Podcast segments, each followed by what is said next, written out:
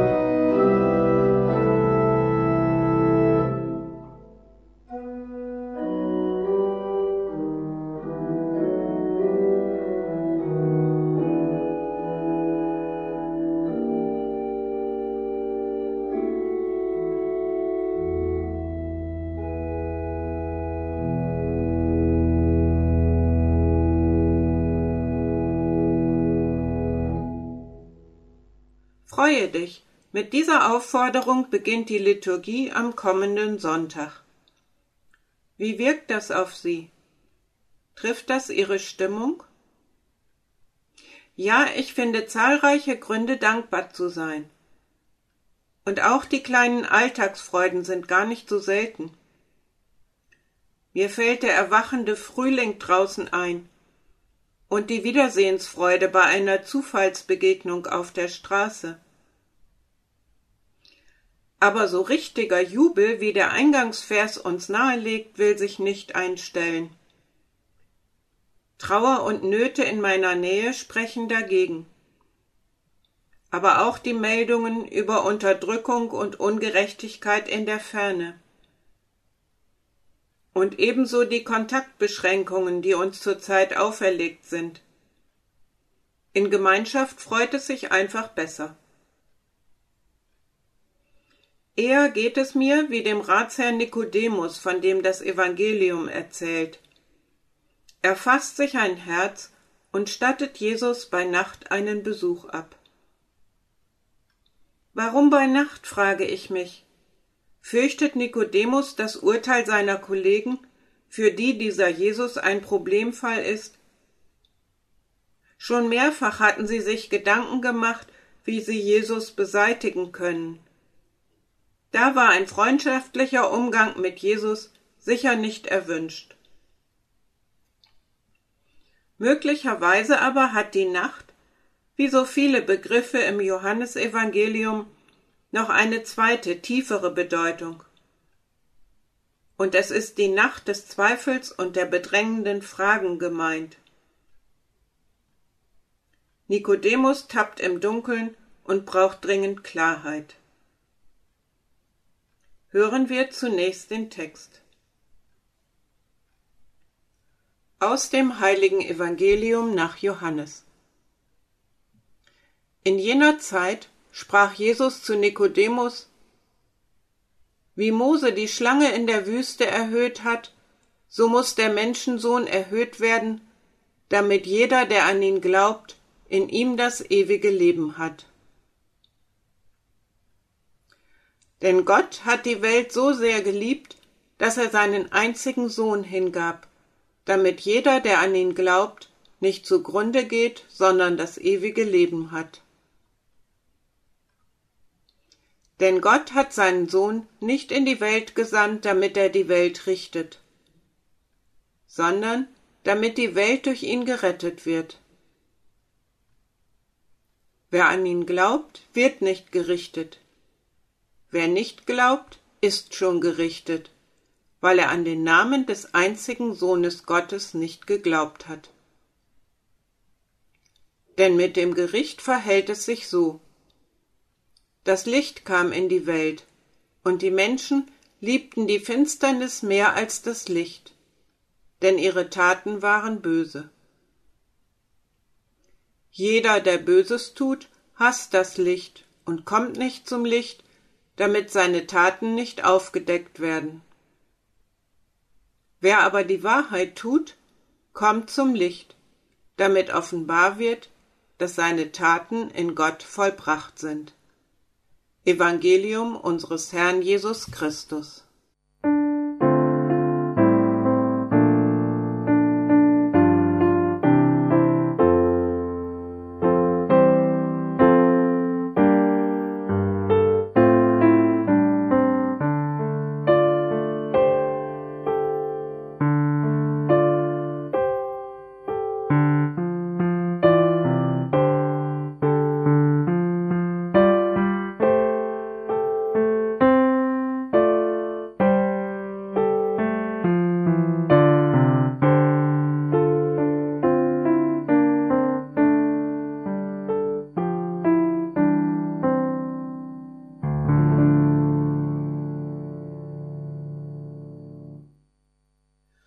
Unser Text setzt an einer Stelle ein, als das Gespräch zwischen Jesus und Nikodemus schon in vollem Gange ist. Jesus erinnert an ein Ereignis aus der Zeit der Wüstenwanderung, als das Volk Israel einer Schlangenplage ausgesetzt war. Schon viele Israeliten waren an den giftigen Schlangenbissen gestorben, als Mose den Auftrag erhält, eine Schlange aus Kupfer an einem Stab aufzuhängen. Jeder, der zu dieser Schlange aufschaut, würde trotz Schlangenbiss am Leben bleiben. Jesus zieht einen Vergleich zwischen diesem Ereignis und seinem bevorstehenden Tod am Kreuz. Er sagt, wie Mose die Schlange in der Wüste erhöht hat so muss der Menschensohn erhöht werden, damit jeder, der glaubt, in ihm das ewige Leben hat. Diesen Vergleich der aufgehängten Schlange mit Jesus am Kreuz fand ich immer schon unpassend, obwohl Jesus selbst ihn hier im Johannesevangelium ins Spiel bringt. Nicht nur in der Bibel, auch in anderen antiken Kulturen ist der Stab mit der Schlange ein magisches Zeichen, das Unheil abwehren soll. Aber nicht die Schlange und Jesus werden hier verglichen, sondern das glaubende Ausschau halten. Jeder, der glaubt, hat in ihm das ewige Leben, sagt Jesus. Und dann folgen die beiden Verse, die schon eine Zusammenfassung des ganzen Evangeliums sind. Mehr brauchen wir nicht. Da heißt es in Vers 16, Gott hat die Welt so sehr geliebt, dass er seinen einzigen Sohn hingab, damit jeder, der an ihn glaubt, nicht verloren geht, sondern ewiges Leben hat.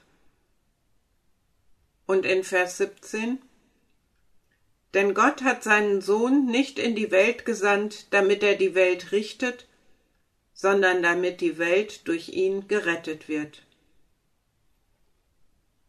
Fassen wir zusammen. Gott liebt unsere Welt so sehr wie sonst niemand. Gott will, dass niemand verloren geht. Nicht zum Richten, zum Retten wurde Christus in die Welt gesandt. Wer an ihn glaubt, wird nicht gerichtet. Die Welt ist schon gerettet. Wenn das keine frohe Botschaft ist. In dem Gedicht von Rika Friedberg aus der aktuellen Ausgabe von Tedeum sind diese Gedanken wunderbar auf den Punkt gebracht, finde ich. Da heißt es Lätare, freue dich, ruft uns die Liturgie zu, ohne Rücksicht auf die Stimmung am 14. März 2021. Vieles spricht gegen die Freude in einer Welt und Kirche, die viele nicht mehr verstehen. Wo eigene Kraft versagt, ist Glaube gefragt. Doch wenn der nicht mehr trägt, Letzter Halt, in der Nacht den Weg zu Jesus finden und hören wie Nikodemus. Gott liebt die Welt so sehr, kein Mensch soll verloren gehen. Glaube, der daran festhält, hat Bestand unter dem Kreuz.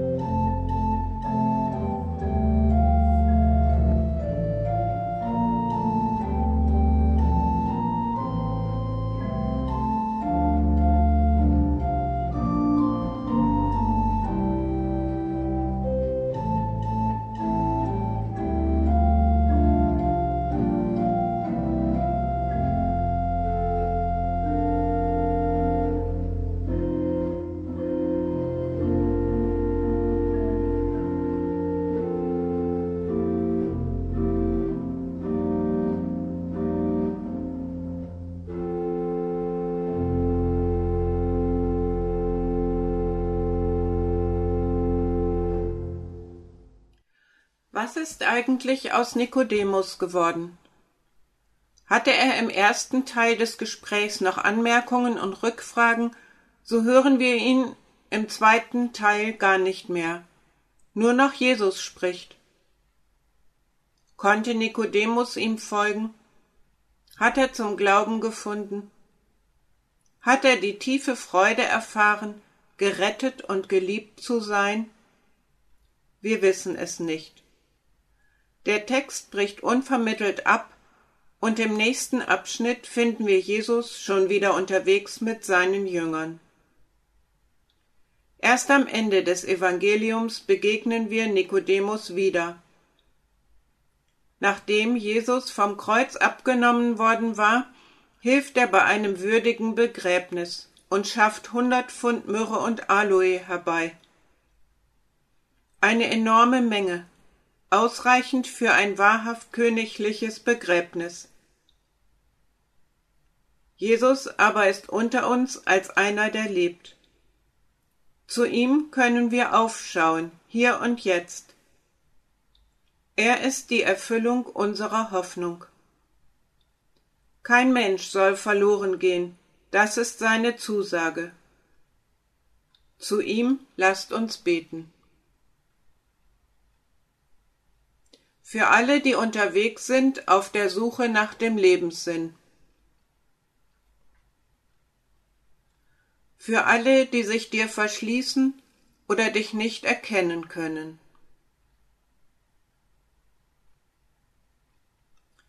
Für alle, die sich nach Vertiefung des Glaubens sehnen.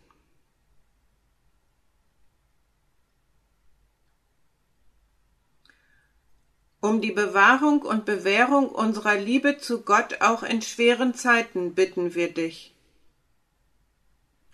Und um die Kraft und den Mut, nach deinem Evangelium zu handeln. Um Hilfe und Zuneigung für Menschen, die in Not geraten sind. Um Trost und Zuversicht für alle Trauernden und um Licht und Frieden für unsere Verstorbenen. Um alles das bitten wir dich, Herr, und wir bitten dich in den Anliegen, die einem jeden von uns auf der Seele liegen. Alle unsere Gebete lasst uns hineinliegen in die Worte Jesu. Vater unser im Himmel, geheiligt werde dein Name. Dein Reich komme, dein Wille geschehe, wie im Himmel so auf Erden.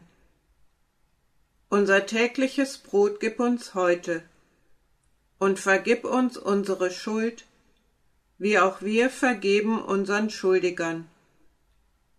Und führe uns nicht in Versuchung, sondern erlöse uns von dem Bösen denn dein ist das Reich und die Kraft und die Herrlichkeit in Ewigkeit. Amen.